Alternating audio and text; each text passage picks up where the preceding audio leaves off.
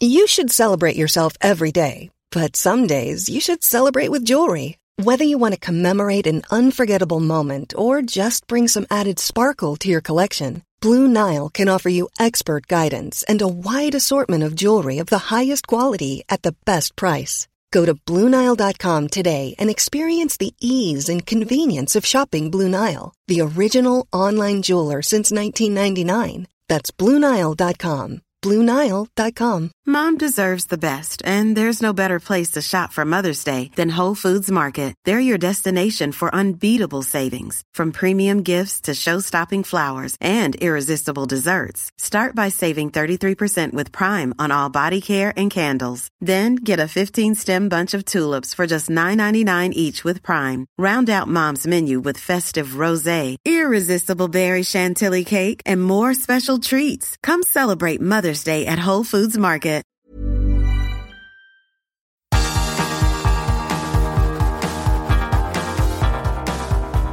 Universo Premier, tu podcast de la Premier League. Con Álvaro Romeo, Leo Bachanián y Manuel Sánchez. Hola, ¿qué tal? Bienvenidos a Universo Premier. Recibid un cordial saludo de Álvaro Romeo. Han pasado 10 días desde el último programa, hemos tenido un parón por fútbol de selecciones y ya estamos de vuelta con la recta final de la Premier League, de la Liga de Campeones, de la FA Cup y de la Carabao Cup. Y es que ahora mismo, en cuestión de 8 semanas, se deciden todos los campeonatos que ahora mismo están abiertos. Gracias por renovar tus votos con este programa. Te recomendamos que te suscribas a Universo Premier si es que lo escuchas desde alguna plataforma de podcast. Y si escuchas alguna noticia que te suena rara en este programa, no te alarmes, ni te extrañes, ni te vayas corriendo, porque es el April's Full Day. En Inglaterra esto significa que es un equivalente del Día de los Santos Inocentes, que celebramos en España, que es el 28 de diciembre, un día en el que hay eh, bueno, pues, eh, muchísimas bromas en la prensa deportiva, sobre todo, y no he leído ninguna, así que me haya parecido particularmente graciosa o difícil de creer, más allá de que de que bueno, eh, Joan Laporta se había reunido con Rayola y se hablaba de que podían estar hablando de comprar a Haaland para el Barcelona, pero si el Barcelona no tiene un duro, la verdad es que no sé cómo eso va a ser posible. En definitiva, que si Leo y Manuel, mis dos acompañantes, han visto alguna noticia graciosa o interesante o difícil de creer en el día de hoy, pues imagino que me lo dirán. Hay otras noticias que también son difíciles de creer, pero en este caso por lo luctuosas y por lo tristes que han sido, como por ejemplo el fallecimiento del capitán del Yeovil Town, mm, Lee Collins, de 32 años. El club ha comunicado su fallecimiento eh, hoy mismo, este mismo jueves, y la verdad es que nos ha dejado a todos estupefactos porque no teníamos conocimiento de que Lee Collins tuviese ninguna enfermedad. Y otra noticia que no es broma tampoco, y que es un poquito más eh, festiva, podemos decirlo así, porque el partido de FA Cup de semifinales que van a disputar el Leicester y el Southampton en Wembley, Londres, el 18 de abril, podrá tener público. Podrá haber hasta 4.000 aficionados en ese partido. Eso sí, no habrá aficionados ni de Leicester ni de Southampton que viajen a Londres. Eso no pasará. Serán solo residentes en Londres y más en concreto gente que resida cerca del estadio de Wembley los que puedan acudir al estadio a ver la semifinal. Así que en Inglaterra se empiezan a ver también brotes verdes poquito a poco teniendo en cuenta que el ritmo de vacunación está siendo muy alto aquí en Inglaterra. Saludo ya a mis contertulios habituales. Yo soy Álvaro Romeo y a mi lado tengo a Leo Bachaniano. ¿Qué tal? Muy buenas, Álvaro. Manu. Y a Manuel Sánchez. Hola, Manu. Hola, Álvaro Leo, ¿qué tal? No sé si habéis visto antes de nada alguna noticia de esas del April's Fool's Day que os haya parecido curiosa. No sé, pues que el monstruo del lago Ness vaya a comprar el Newcastle, alguna noticia de estas estúpidas que se suelen leer por estos días. a mí me hubiera encantado que la noticia de la lesión de Ramos para, el, para el partido contra el Liverpool fuera mentira, pero me da la sensación de que si lo es, es una de las, vamos, me parecería increíble eh, pero me da la sensación de que no lo va a ser y tiene pinta que es verdad. Lo que leo eh, no es mentira, es eh, que tu selección o una de tus dos selecciones, la de Armenia, está haciéndolo muy bien con Joaquín Caparrós, exentrenador sí. del Athletic de Bilbao.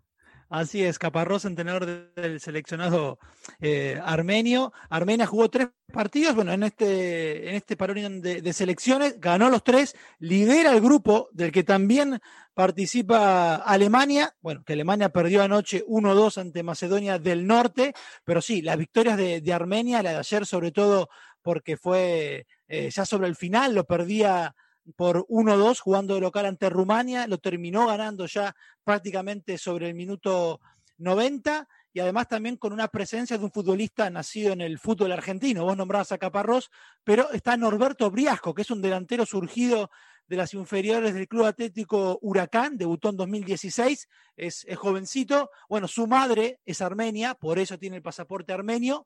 Este, así que bueno, yo por mi origen armenio, feliz. Ojalá podamos, pueda haber Armenia por primera vez en una Copa del Mundo. Nunca se dio, veremos. Y ojalá que Armenia también pueda por lo menos eh, tener una buena noticia que echarse a la boca, ¿no? Después de un otoño y un invierno muy complicado con una guerra que todavía sigue latente en el Alto Karabaj, Leo. Eso es, eso es. Por eso, de hecho, la mayoría de, de, los festejos de los, de los futbolistas, el mensaje iba por ese lado que marcas, ¿no? Por la, por la intención de generar una alegría en un momento muy complicado allí en Armenia. Sterling will bring the ball forward. Still England waiting for the first attempt on target. Sliding challenge comes in, and it is a penalty. Well, Harry Kane has found the net so many times for England. He scored nine goals in his last nine home games, 21 goals in 20 qualifiers for England. Make that 22 in 21 as he sends Chesney the wrong way. Good easy on the eye stuff. A little layout from Foden. Kane tries to take it on, and it's a decent hit. Well saved from Chesney, diving away to his right hand side. Milik wins it back inside the penalty area. Dangerous moment. This a Mulder scores. And Poland out of nothing are back on level terms. And it's a defensive error from England. It was disastrous what he was attempting to achieve. And he left the goalkeeper absolutely bare. Really, really poor from John. Foden taking a corner. Coming around the back is an excellent header. Maguire! 2 1 to England, who strike from a set piece yet again. Les recuerdo los resultados de la selección inglesa, que es la que nos toca más de cerca porque este programa se graba desde Londres. Inglaterra ha ganado sus tres partidos. Han sido tres partidos disputados en cuestión de ocho días, siete días para ser más exactos. No era fácil. Eh, sobre todo había que hacer muchas rotaciones y yo creo que Gareth Southgate ha conseguido lo que quería, que eran los puntos. Mayormente llegados a estas alturas de la temporada y teniendo tantos partidos seguidos, lo más importante es puntuar y dejarse de, de complicaciones. Inglaterra le metió un 5-0 a San Marino, un 0-2 a Albania y ganó por 2 a 1 a la selección de Polonia. Así que Inglaterra tiene nueve puntos en su grupo que lidera. El próximo partido oficial de la selección inglesa, que está bien en este momento, será ante Croacia ya en la Eurocopa. Y hablando de las británicas y de la República de Irlanda, decirles que la República de Irlanda pasó un bochorno muy considerable perdiendo en casa 0-1 contra Luxemburgo. Además tienen cero puntos después de tres partidos no se clasificaría ahora mismo para el Mundial de 2022, así las cosas. Irlanda del Norte tampoco, tiene nada más que un punto. Gales tampoco, tiene tres puntos. Y Escocia, con cinco unidades, sí que entraría en el próximo Mundial, por lo menos eh, a través de la repesca, o se clasificaría para la repesca, mejor dicho. Pero todavía queda mucho y lo importante, creo que en este momento, era conseguir los eh, nueve puntos y por eso Gareth Southgate hacía este balance de estos tres partidos de la selección inglesa. Um, ha sido una semana muy positiva. Hemos tenido a un montón de jugadores lesionados y es un momento extraño debido a la pandemia. Estamos echando de menos a los aficionados, pero han sido 10 días muy positivos. Hemos jugado la clasificatoria del Mundial sin haber jugado la Eurocopa antes. Sabíamos que era importante empezar bien. Queremos estar en el Mundial y ahora mismo estamos en una buena posición, pero queda mucho y tenemos cosas que mejorar. Satisfacción en la expedición de Inglaterra. Una pausa y vamos ya con todos los temas del programa. Universo Premier, tu podcast de la Premier League.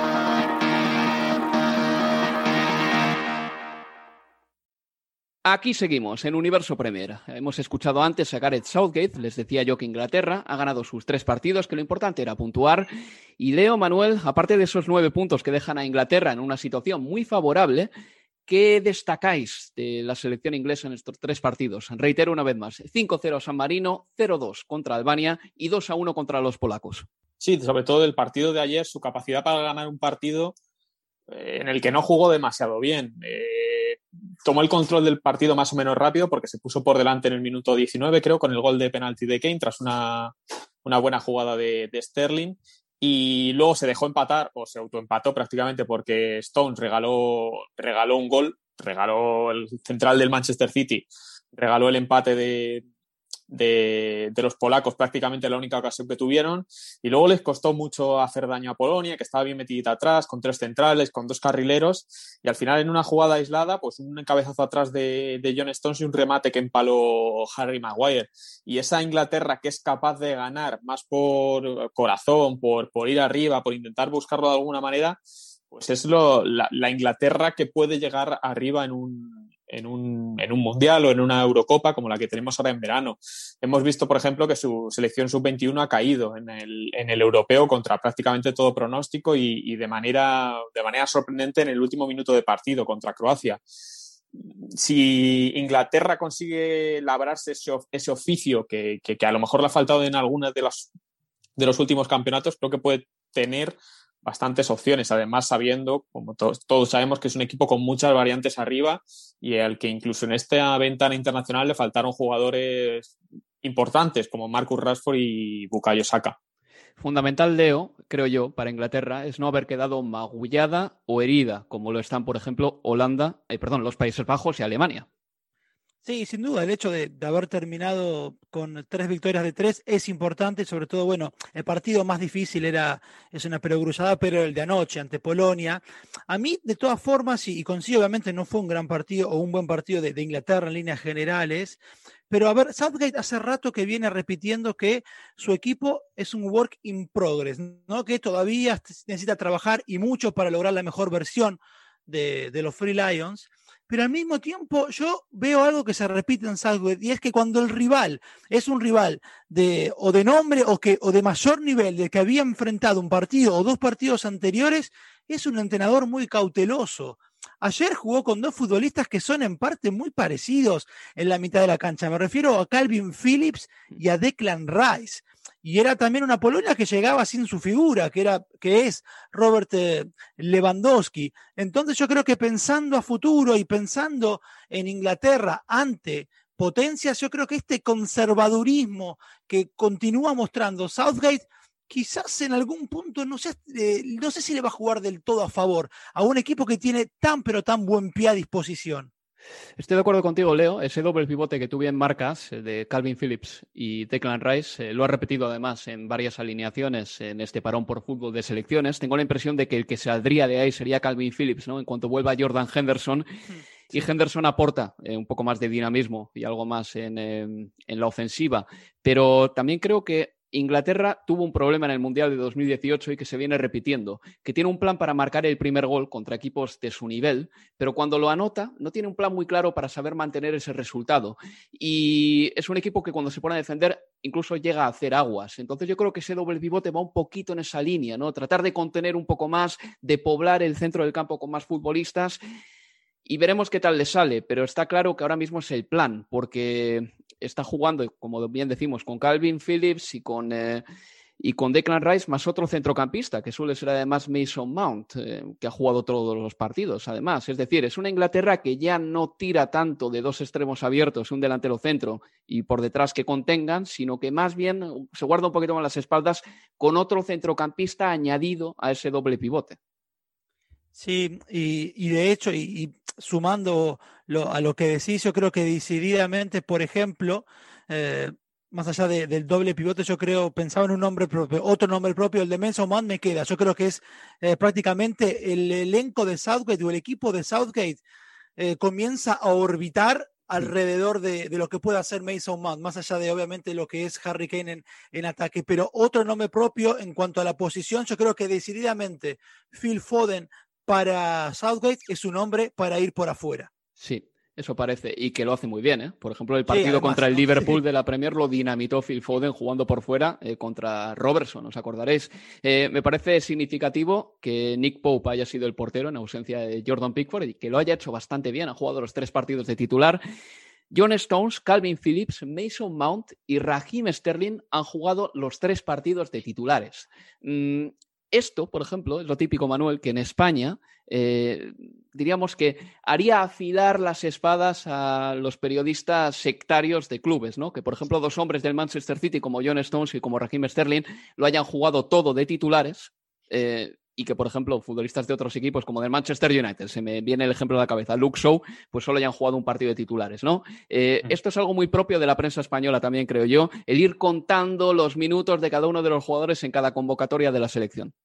Y, y, fíjate que te voy a hacer una comparación entre Ramos, que salió por compromiso para buscar el récord o por lo que fuera los últimos cinco minutos contra Kosovo, y mientras tanto, Harry Kane, que está buscando el, el, el, galardón de ser el máximo goleador histórico de la selección inglesa, contra San Marino, que es una selección débil, no lo siguiente, no jugó ni un solo minuto. Uh -huh. y, y, jugando ese partido, pues desde el inicio podría haber marcado dos goles, tres. ¿Tú crees? Seguramente, sí. seguramente sí. Sin embargo, no jugó ni un solo minuto. Y luego sí que es verdad que jugó contra Albania y jugó contra, y jugó contra Polonia ayer y marcó y está a 19 tantos de, de Wayne Rooney y parece relativamente posible que, que, los, que los acabe alcanzando. O sea que también es una diferencia. Y no se ha hablado aquí, lo habéis visto, no se ha hablado aquí de que Kane tendría que haber jugado contra San Marino sí, sí. para perseguir el récord, etcétera. Nada. Pues es la diferencia entre la concepción de un de un país y, y su prensa y la de otro y, y, los jugadores y también el compromiso con la selección. Que, concepciones completamente diferentes y que quedan también ilustradas en el caso de Sergio Ramos y de Harry Kane. Sí, porque yo creo, Manuel, que eh, en Inglaterra se critica muchísimo a los seleccionadores ¿eh? y ha habido críticas brutales a algunos seleccionadores en el pasado. Muy duras, muy duras en algunos diarios, como el tonto del paraguas que le llamaron, eh, creo recordar que a Clark, pero ya no recuerdo exactamente a quién era, pero a Ericsson también en su día, a Capello, ya no te Steve cuento, a Hodgson.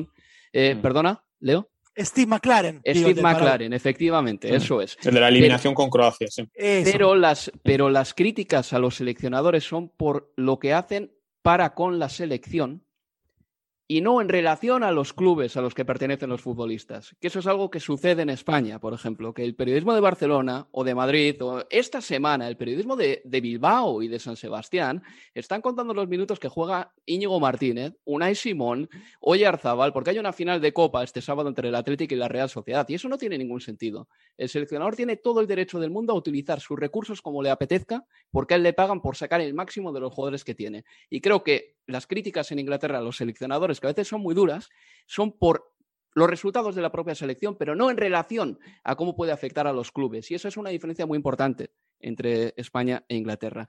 Luego hay otro tema, que es el tema del sub-21, Manuel, que tú lo has explicado antes. Mira, mm, en los cuartos de final del Europeo sub-21 van a estar los Países Bajos, Alemania, España, Italia, Dinamarca, Francia, Portugal y Croacia.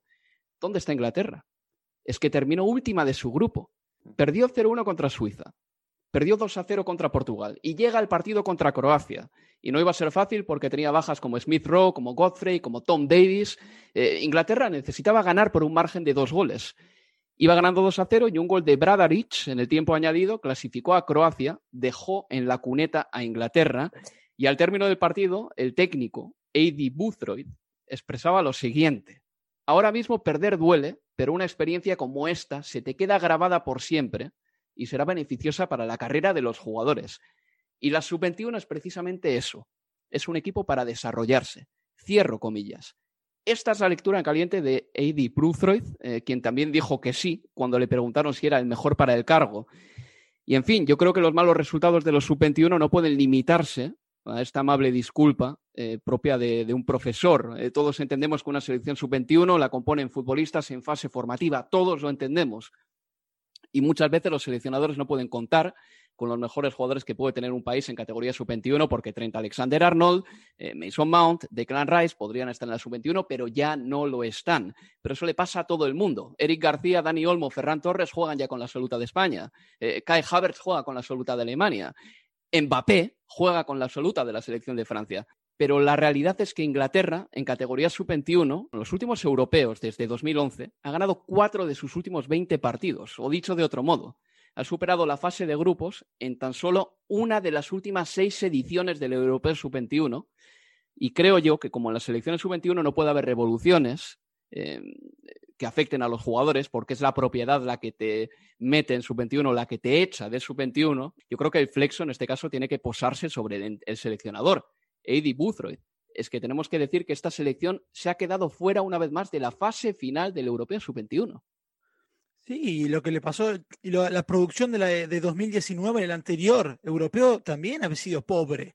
Este, yo creo, tengo la sensación de que los futbolistas que juegan para el sub-21 de Inglaterra es que realmente no se lo toman de, en serio. En aquel equipo de 2019 estaban, por ejemplo, Juan Bissaka, eh, Dean Henderson. Y una sola anécdota antes de que sé que estamos cortos de tiempo, pero Wilfred Saja hablando de que en un sub-21 Rabel Morrison, el chico surgido de las inferiores del United, se lo tomaba como si estuviera jugando en el parque, que realmente no importaba para alguno de sus compañeros de selección sub-21 en su momento.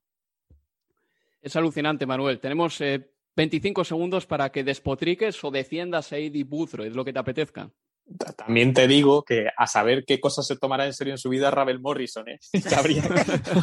habría, que ver cuántas cosas de su vida se toma en serio este, este señor. No, es, obvio que es un que es un desastre porque además no continúa con la, con la tendencia del resto de, de, equipos eh, filiales de Inglaterra que han salido campeones del mundo, que han jugado finales de, de Eurocopa. O sea que obviamente no se puede defender. Pues una pausa y vamos ya con la Premier League aquí en Universo Premier. Universo Premier, tu podcast de la Premier League.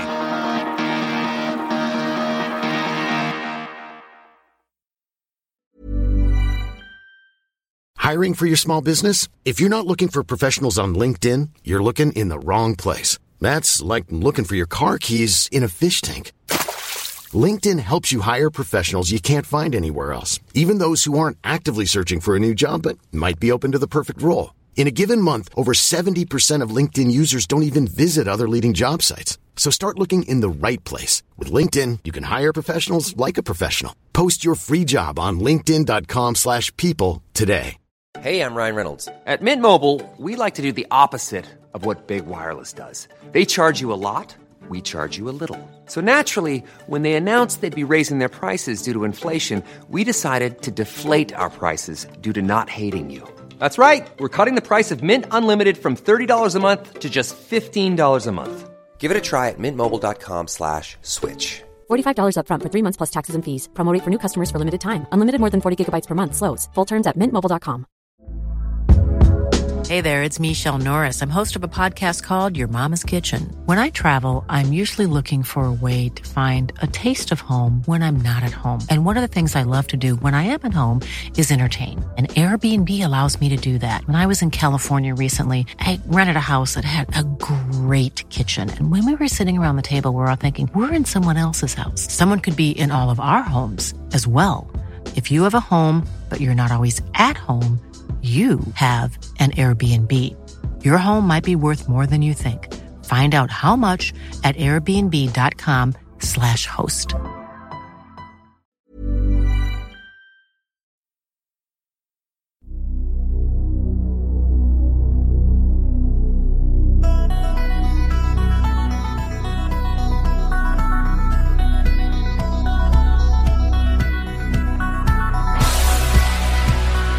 Seguimos en Universo Premier.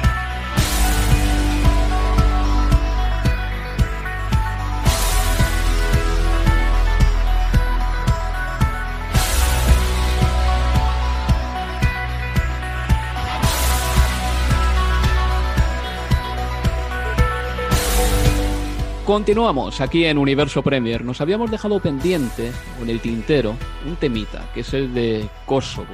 Escuchen esto, por favor. Escuchen, escuchen. Es el seleccionador de Kosovo, Bernard Salandés, reivindicando que a su selección se la llamase Kosovo.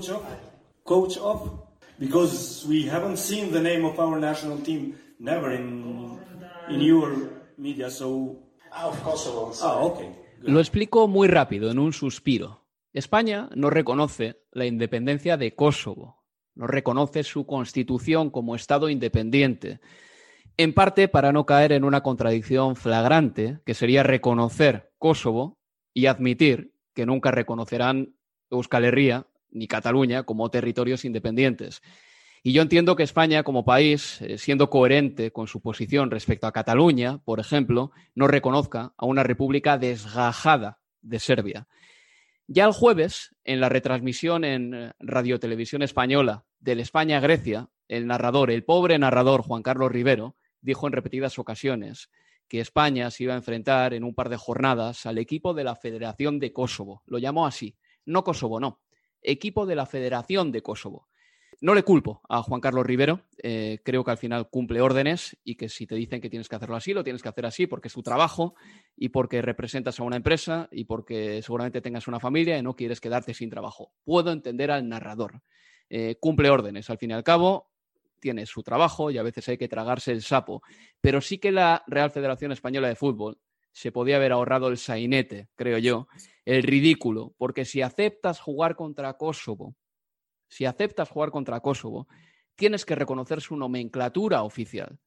No puedes hacer tonterías como llamarle el equipo de la Federación de Kosovo al país de Kosovo o poner en minúscula en el marcador de la, televisión las siglas de Kosovo, las tres primeras letras, mejor dicho, poner KOS en minúscula y ESP en mayúscula. ESP para España, KOS para Kosovo, pero estás en minúscula para hacer de menos al país. Y sobre todo, también España podría haber hecho algo tan sencillo como lo que hizo en su momento Rusia con Ucrania y Ucrania con Rusia, que pidieron no tener que enfrentarse jamás. Pues si España no reconoce a, Kosovo, podía haber hecho perfectamente eso y así no tener que hacer el sainete de andar llamando a Kosovo de otra manera, ni tener que andar poniendo sus letras o, sí, eh, en el rótulo en minúscula. Me parece bastante lamentable, la verdad. Pero bueno, este es un tema aparte. Ya pasamos página con el fútbol de selecciones y nos metemos con la Premier League, porque tenemos que hablar de un jugador que se va al final de temporada, una leyenda de la Premier League. Hablo del Kun Agüero, que esta semana se publicó y se anunció ya definitivamente que no renovaría su contrato a final de temporada. Han sido 10 temporadas en el club para el Kun Agüero, que es el eh, jugador sudamericano y extranjero con más eh, goles en toda la historia de la Premier League. Ha marcado 181, ha marcado 257 goles en 384 partidos con el Manchester City, 257 goles y ha terminado como máximo goleador del Manchester City en ocho de las nueve temporadas que ha estado en el equipo y le queda por completar esta todavía. No va a ser el máximo goleador, pero se hacen a la idea de que el Kun Agüero ha sido el goleador más importante que ha tenido el Manchester City en la última década. Tanto es así que se le honrará con una estatua en el estadio Etihad, em, una estatua que irá o que estará erigida al lado de estatuas para Vincent Company y David Silva, futbolistas que dejaron el club en 2019 y 2020 respectivamente. En definitiva, leyendas vivas del Manchester City. Empezamos por Leo, por eso de la nacionalidad. de Leo, el Kun Agüero ha dejado en la Premier League momentos memorables y tú me decías hace unas cuantas jornadas que se merecía un homenaje a la altura de su leyenda y de su legado. Sí, la verdad me, alegra que en programas anteriores hubiéramos mencionado ¿no? el, tema, el tema de, de, Agüero ¿no? y esa posibilidad o la esperanza que teníamos de que ojalá tuviera una despedida a su altura. Bueno, ahora la despedida está confirmada. Que vaya a tener esa despedida dentro del terreno de juego, bueno, sigue siendo una duda para mí. Dependerá de, varios factores, pero estoy completamente de acuerdo con, lo que marcaste en el inicio ¿no? de, este tema del Kun, que es una leyenda viva de la Premier League eh, el gol que le marcó al Fulham su último en Premier hasta acá en esta temporada fue el 181 en 271 partidos. Hablamos de, que su gol ante el Queenspan Rangers en el cierre de, aquella temporada 2011-2011, 2011-2012, perdón, marcó un quiebre en la, en la historia del club. Eh, es, hay un antes y un después en la historia del Manchester City a partir de ese gol de, del Kun Agüero en el minuto 94. Eh, hablamos de un futbolista que en su máximo nivel en el City tuvo un periodo de seis temporadas consecutivas en las que marcó 28 eh, goles o más. El primer futbolista en hacerlo en el fútbol inglés desde la época de, Jimmy Greaves.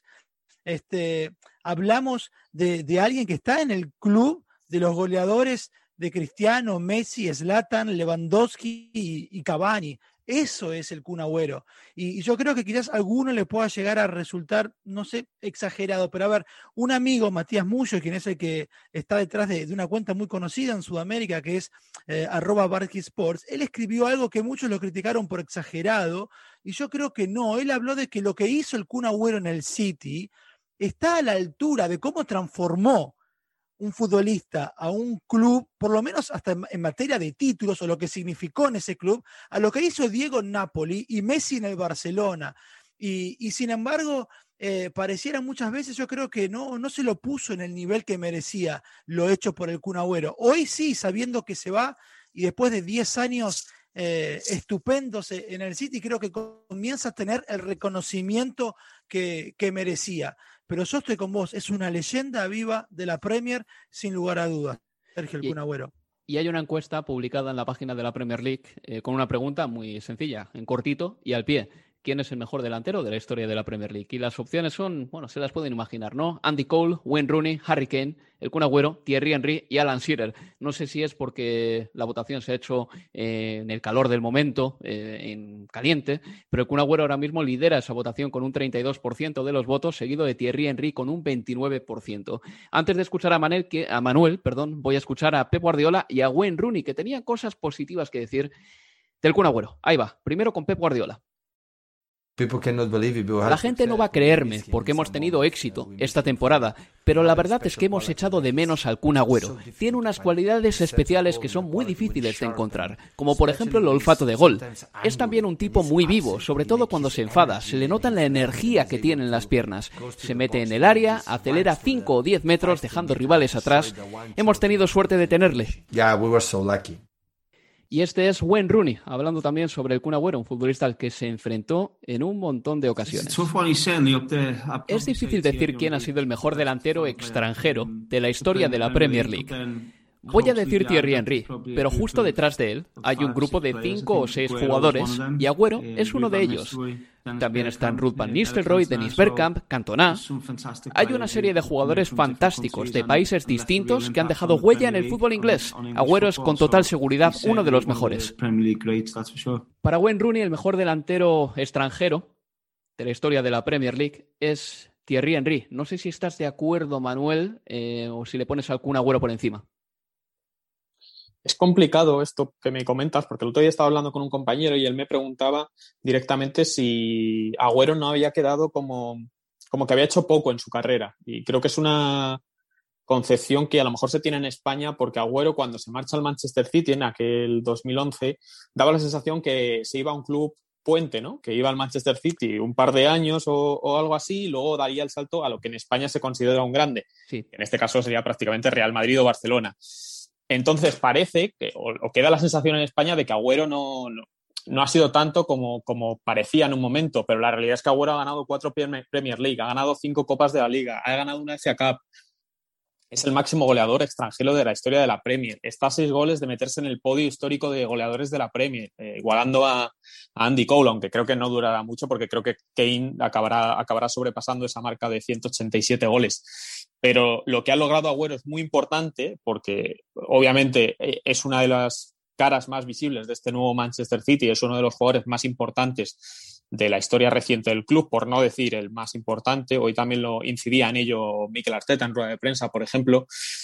Pero claro, también queda la sensación de como que Henry es más icónico, ¿no? Como que era, es la imagen del, del Arsenal, aquel de los invencibles, un jugador que a lo mejor maneja más registros, eh, diferente, pero al final cuando hablamos de, de, goles puros, Agüero ha marcado más y, ha sido más vital, creo que en más títulos dentro de la Premier League que, lo que fue Thierry Henry. Y al final también cuando comparamos épocas a veces tendemos a, llevar, a dejarnos llevar por la nostalgia, ¿no? Y, aquello de cualquier tiempo pasado fue mejor.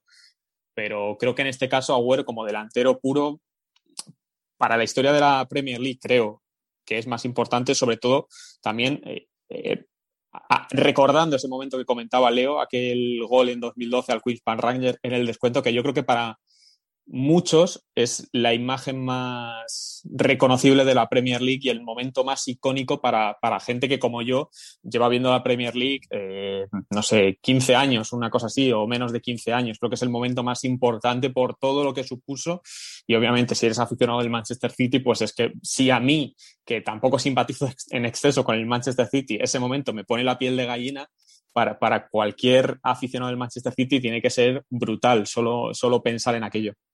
Según, sin duda el momento más apoteósico de la historia de la Premier League. Vamos, ese gol en el minuto, en el tiempo de descuento ya del Kun para dar la liga al Manchester City 50 años después del que hasta entonces era su último título.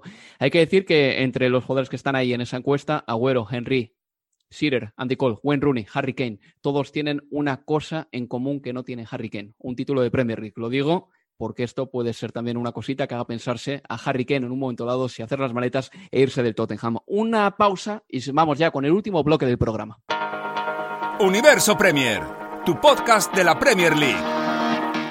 Este fin de semana arranca la jornada 30 de la Premier League. Tenemos que coger la calculadora y hacer las cuentas del Manchester City, que necesita 14 puntos de 24 para proclamarse campeón de la Premier League. Es un mes apoteósico para el City, porque por delante tiene los cuartos de final de la Liga de Campeones contra el Borussia de Dortmund, la final de la Carabao Cup contra el Tottenham, las semis de la FA Cup contra el Chelsea y la cuenta atrás para ganar la Premier League. Y además, lo mejor para el equipo de Pep Guardiola es que no cuenta ahora mismo con ninguna baja destacable, así que el momento es muy propicio para que el equipo de Pep Guardiola saque adelante el mes de abril con buena nota. Se enfrenta a un Leicester City que la pasada temporada era tercero a estas alturas de la campaña, tenía ocho puntos sobre el quinto clasificado ocho puntos que terminó dilapidando para no clasificar para la Liga de Campeones. Esta campaña tiene, creo que siete puntos, sí, siete puntos sobre la quinta plaza y el equipo de Brendan Rodgers no quiere cometer los errores de la pasada temporada. Un Rodgers que es admirador de Pep Guardiola, de hecho cuando era entrenador del Reading en 2009 diseñaba sus entrenamientos eh, como los diseñaría el Barcelona de Pep. Así que se enfrentan estos dos equipos y en el partido de la primera vuelta, Manuel, el Leicester ganó 2 a 5 al Manchester City. Y, es un equipo que, sabemos que le causa muchísimos problemas al, al, Big Six en este partido de, de las cinco y media de Inglaterra del sábado con el Leicester City que parecía que se iba a desinflar más, ¿no? Que parecía que iba a ir cayendo más en la clasificación y se mantiene ahí y tiene ahora 10 partidos por delante para, para, intentar agarrarse. Es obvio que el Manchester City va a ser campeón. No creo que haya nadie que pueda discutir esto y si lo puede discutir, que no lo discuta, que vaya a alguna casa de apuestas, bueno, están cerradas ahora, pero que vaya y, meta dinero a que gane el Manchester United o algo así, porque discutir es, es, es, prácticamente perder el, perder el, perder el tiempo, pero, pero no, que no pensemos que porque esté la liga prácticamente ganada quiere decir que Guardiola vaya a sacar a, a los canteranos a jugar contra, contra el Leicester o incluso cuando esté ya la Premier en el bolsillo. Guardiola se va a tomar muy en serio estos partidos porque siempre lo hace, no le, beneficia también la amplitud de plantilla y la profundidad que tiene, pero siempre, siempre va a jugar con ello y vamos a ver un cuadro del Manchester City, por mucho que juegue pronto esa Champions League contra el Borussia Dortmund, vamos a ver un equipo muy fuerte del, del City. Leo, si tienes que decir algo del Manchester City o del Leicester, dímelo, pero te pregunto también por ese encuentro entre el Arsenal y el Liverpool, que se disputa el sábado a las 8 de la tarde, hora de Inglaterra. Un Arsenal que estará pensando un poquito en la Europa League porque se mide el Slavia de Praga y un Liverpool que tiene que estar pensando bastante más en el Real Madrid a quien se enfrenta a Liga de Campeones. ¿Por qué? Porque el Liverpool está a cinco puntos de la Liga de Campeones.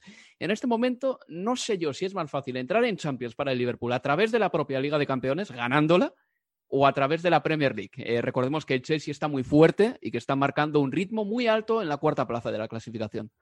A ver, te digo algo cortito de ambas cuestiones. Primero, Leicester City, Manchester City, para mí es quizás una previa de lo más parecido que se puede pensar de cómo puede ser el encuentro de los ciudadanos ante el Borussia Dortmund. Porque el City, como el Dortmund, y salvando las, las distancias entre, y diferencias entre uno y otros, un equipo que utiliza muchísimo los costados, un equipo que le encanta esperar y salir rápido con balones eh, a las espaldas de, una línea del rival que se adelanta demasiado, porque Bardi puede ser el Haaland del Dortmund, porque Madison puede ser el Jude Bellingham. Yo imagino un partido que puede ser de espejo de lo que va a enfrentar el City después en Champions en unos días. Y para el Liverpool, pensando en clasificación a Champions vía Premier, es una de las últimas chances la que tiene en el Emirates ante el Arsenal. Y un Arsenal que también está a nueve puntos de la Champions, a siete de la Europa League, así que a través de la Europa League, tal como están las cosas, parece que tiene también una opcióncilla para entrar en Champions, pero se enfrenta al Slavia de Praga, que es un equipo que ya se ha cargado al Leicester City, y ya se ha cargado al Glasgow Rangers, así que no es una perita tan dulce ni mucho menos. Y ya para terminar, tenemos que hablar de la caída en picado del Newcastle United. Tiene 28 puntos, está dos por encima del Fulham, es decir, está dos puntos por encima del descenso y a cuatro del Brighton, que es el que le antecede en la clasificación. El Brighton, que es ahora mismo décimo sexto. Eh, en las últimas temporadas, en las últimas ocho temporadas, ocho, en ocho de las últimas nueve temporadas, para ser más exacto, vaya, han sido 37 puntos necesarios para salvarse, necesarios y suficientes. Es decir, el Newcastle está a nueve puntos de conseguir 37, pero tiene un calendario diabólico por delante. Manuel, ¿tú le das opciones al Newcastle United o crees que el Fulham le va a adelantar finalmente?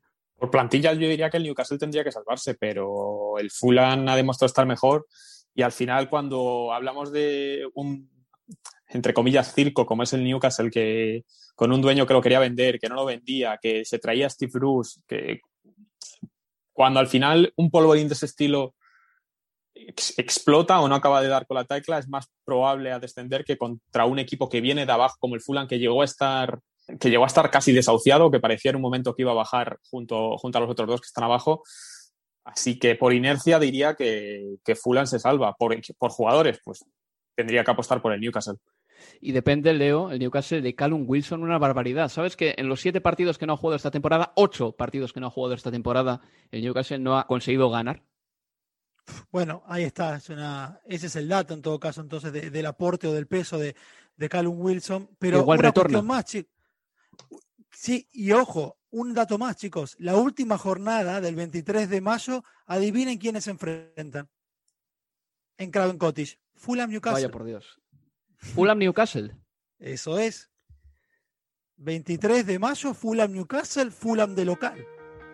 Y con aficionados, si Dios quiere. Y con aficionados, seguramente. Bueno, lo que puede llegar a ser un partido, bueno, quizás de sálvese quien pueda. Y he encontrado un dato justo ahora, ¿eh? rapidísimo. El Fulham ha ganado seis de sus últimos siete partidos en casa contra el Newcastle United. Así que Bueno. los augurios son muy malos para las urracas. ¿eh?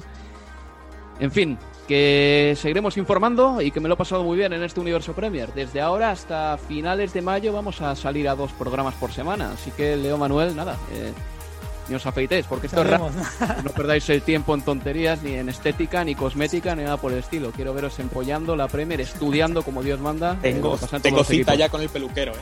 Tengo cita con el peluquero el 12 a las 9 de la mañana. Voy a ser la primera persona en este país en volverse a cortar el pelo. Sí, porque tienes un aspecto un poco lamentable. Eh, Leo, Manuel, muchas gracias, amigos.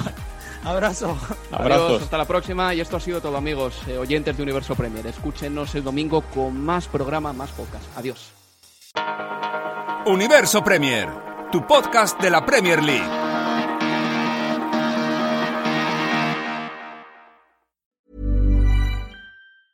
Mom deserves the best, and there's no better place to shop for Mother's Day than Whole Foods Market. They're your destination for unbeatable savings, from premium gifts to show-stopping flowers and irresistible desserts. Start by saving 33% with Prime on all body care and candles. Then get a 15-stem bunch of tulips for just $9.99 each with Prime. Round out Mom's menu with festive rosé, irresistible berry chantilly cake, and more special treats. Come celebrate Mother's Day at Whole Foods Market. When you make decisions for your company, you look for the no-brainers. And if you have a lot of mailing to do, stamps.com is the ultimate no-brainer. It streamlines your processes to make your business more efficient, which makes you less busy. Mail checks, invoices, legal documents, and everything you need to keep your business running with stamps.com. Seamlessly connect with every major marketplace and shopping cart. Schedule package pickups and see your cheapest and fastest shipping options from different carriers with rates up to 89% off USPS and UPS rates. And with the Stamps.com mobile app, you can take care of mailing and shipping wherever you are. Make the same no-brainer decision as over 1 million other businesses with Stamps.com. Sign up with Code PROGRAM for a four-week trial, plus free postage and a free digital scale. No long-term commitments or contracts. That's Stamps.com. Code PROGRAM.